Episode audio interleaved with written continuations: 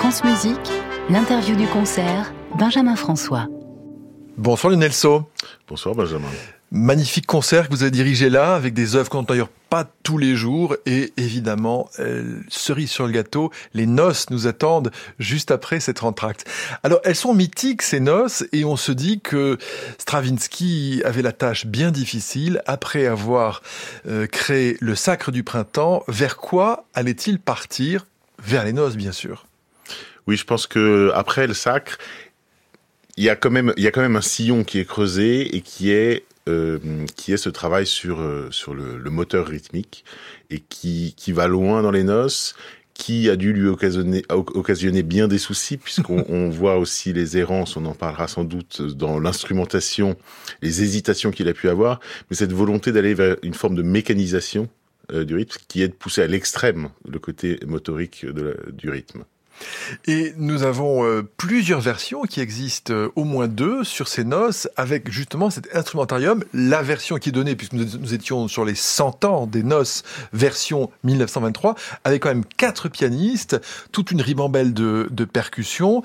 Euh, comment la trouvez-vous, cette version de Nelson moi, j'aime beaucoup cette version. Je trouve qu'il y a, il y a un côté un peu excessif hein, dans tout, dans le, voilà, le, c'est justement cette obsession rythmique, ce côté absolument euh, imperturbable.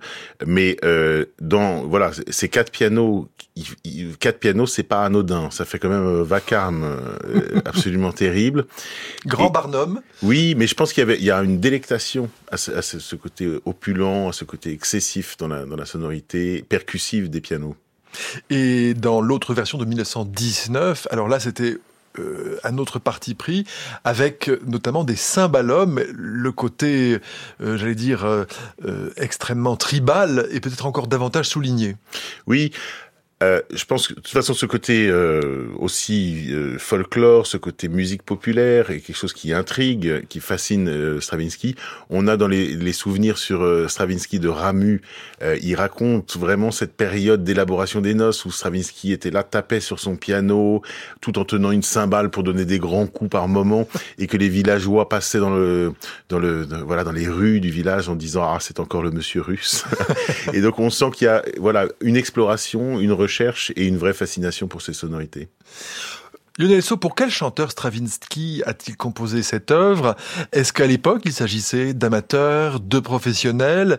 C'est quand même redoutable à chanter. Oui, je n'ai pas de réponse absolue parce que je ne sais pas exactement qui a chanté à la création. Euh, mais c'est écrit pour des chanteurs professionnels. Enfin, je vois pas bien euh, comment ça pourrait être autrement. Ce qui ne veut pas dire que des chœurs amateurs ne peuvent pas s'y frotter. Euh, des chœurs amateurs de bon niveau, de nos jours, peuvent sans doute euh, chanter ça, mais c'est quand même redoutablement difficile. Et euh, et je dirais, ça peut être ingrat si les si les chanteurs ne sont pas bons lecteurs. Et puis aussi, nous avons des solistes, et eux aussi n'ont pas la partie tout à fait facile, parce que j'ai noté tout de même que certains doivent incarner jusqu'à quatre personnages différents en quatre mesures, rien que ça. Oui, parce que c'est des collages, c'est des bribes de texte, c'est euh, il y a tout un jeu là-dessus. Il y a je pense que l'exemple le plus frappant, c'est le baryton qui chante un personnage en voix de fausset, qui une mesure plus loin doit chanter avec sa voix la plus incarnée. Euh, euh, c'est très virtuose. C'est virtuose aussi parce que c'est des collages de bribes mélodiques en permanence dans l'usage d'une polytonalité qui fait qu'il faut pas louper un virage parce qu'on a quand même pas beaucoup d'éléments sur lesquels se raccrocher. Donc oui, c'est très virtuose pour les solistes. La piste noire pour les interprètes, j'ai noté, et vous le disiez, il faut pas se louper. J'imagine aussi que pour le chef, c'est une gageure cette œuvre c'est une gageure, bah, comme, bien d'autres œuvres de Stravinsky, je pense. Euh, euh, oui, là, c'est-à-dire que c'est 25 minutes sans, sans trêve. Et il y a très peu de moments où mentalement on puisse euh, juste euh, récupérer. Donc il y a, oui, il y a, y a un côté hypnotique. Enfin, il y a un côté trans. Il faut être évidemment euh, extrêmement concentré. Ensuite, bon, euh, quand on a des interprètes extrêmement assurer une équipe de, de, pianistes et de percussionnistes aussi qui connaissent ça de fond en comble. C'est assez plaisant pas aussi de se dire qu'on peut c'est une responsabilité partagée, ce qui va se, se, passer, disons. La langue des noces, ici nous avons une version en français, il existe aussi une version en russe. Euh, c'est un français euh, que vous qualifieriez de littéraire? C'est littéraire dans le sens qu'il a été mûrement euh, ciselé Ensuite, c'est euh, volontairement un langage qui recherche du côté d'un langage populaire, qui recherche du côté d'une utilisation peu conventionnelle, d'une prosodie très peu conventionnelle, beaucoup de, syllabes qui sont euh, qui sont supprimées ou de ou d'accents qui sont je dirais mal placés par rapport à la musique, mais de manière euh, tout à fait assumée et volontaire. Donc il y a vraiment et il y a eu un jeu vraiment entre Ramu et Stravinsky au point que Ramu comptait vraiment les notes de musique, euh, euh, essayer de, de, sentir les syllabes, les voyelles euh, russes sur certaines notes importantes pour les retrouver en français. Et donc il y a vraiment une conception très élaborée. C'est ça qui, qui, fait aussi que je trouve que cette version a, a vraiment euh, du prix. Et nous avons un groupe vocal opposé à l'ensemble percutant, ça tombe bien, les pianos ce sont des marteaux, donc c'est sûr que ça percute, plus les percussions, ça percute encore plus, et euh, les mélodies, on sent qu'il a voulu les casser, elles restent tout à fait statiques, euh, brisées complètement, ce que vous disiez Lionel par euh, l'élément rythmique.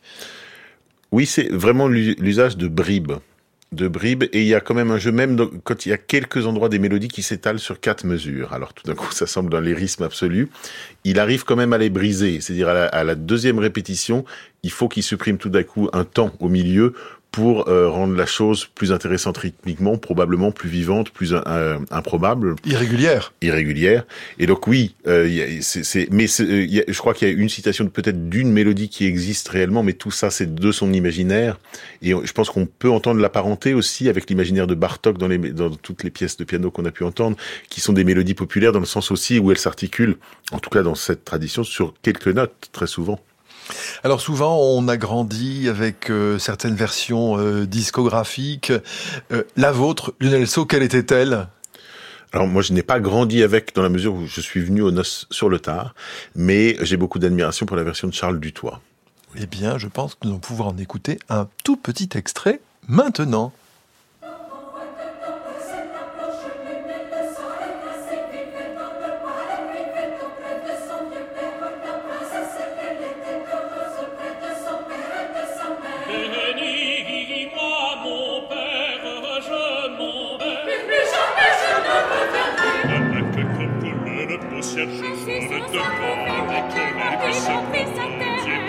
Cela, princesse, me dérange, mais c'est la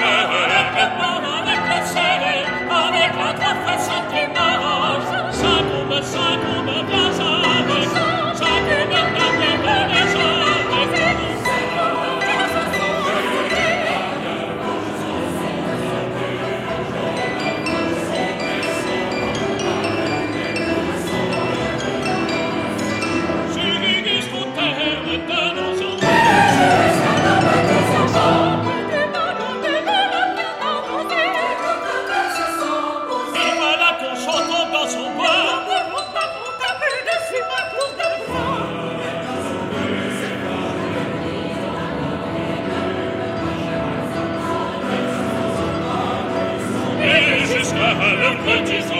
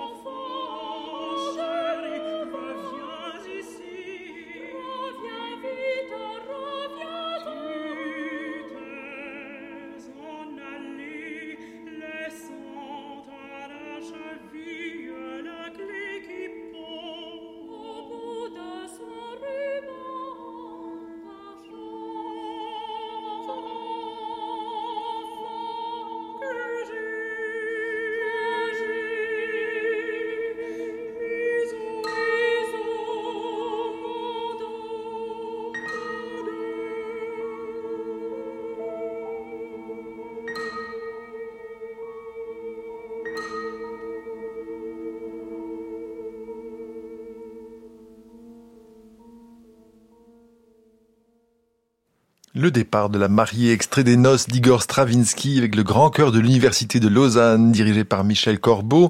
Martha Argerich, Nelson Frère, Edward Auer, Suzanne Hussen au piano, Basia Rechitska, soprano, Arlette Schedel, contralto, Eric Tapi, ténor et Philippe Huttenlocher à la basse. Tous étant placés sous la direction de Charles Dutoit.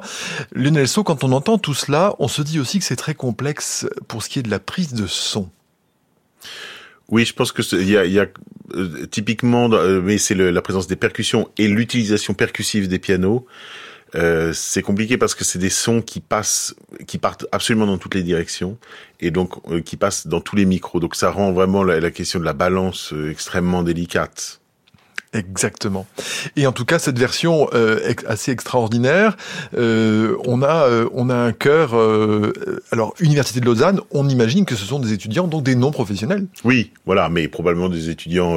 Pas mal. Hein, des, et puis des étudiants en musique, donc voilà. Mais il faut évidemment des gens d'un certain niveau. Eh bien, merci Lionel So. Juste euh, un petit regard sur ce que vous êtes en train de répéter avec le cœur de Radio France en ce moment et que nous allons diffuser sur France Musique bientôt, puisque il va s'agir du grand macabre euh, d'un certain euh, Ligeti. Oui, une autre œuvre euh, extrêmement impressionnante, rarement donnée, absolument géniale, truculente. Enfin, j'espère que le public aura la curiosité et l'envie de découvrir ce monument. À très bientôt, Lionel So, au micro de France Musique, et merci d'être venu nous voir ce soir. Merci.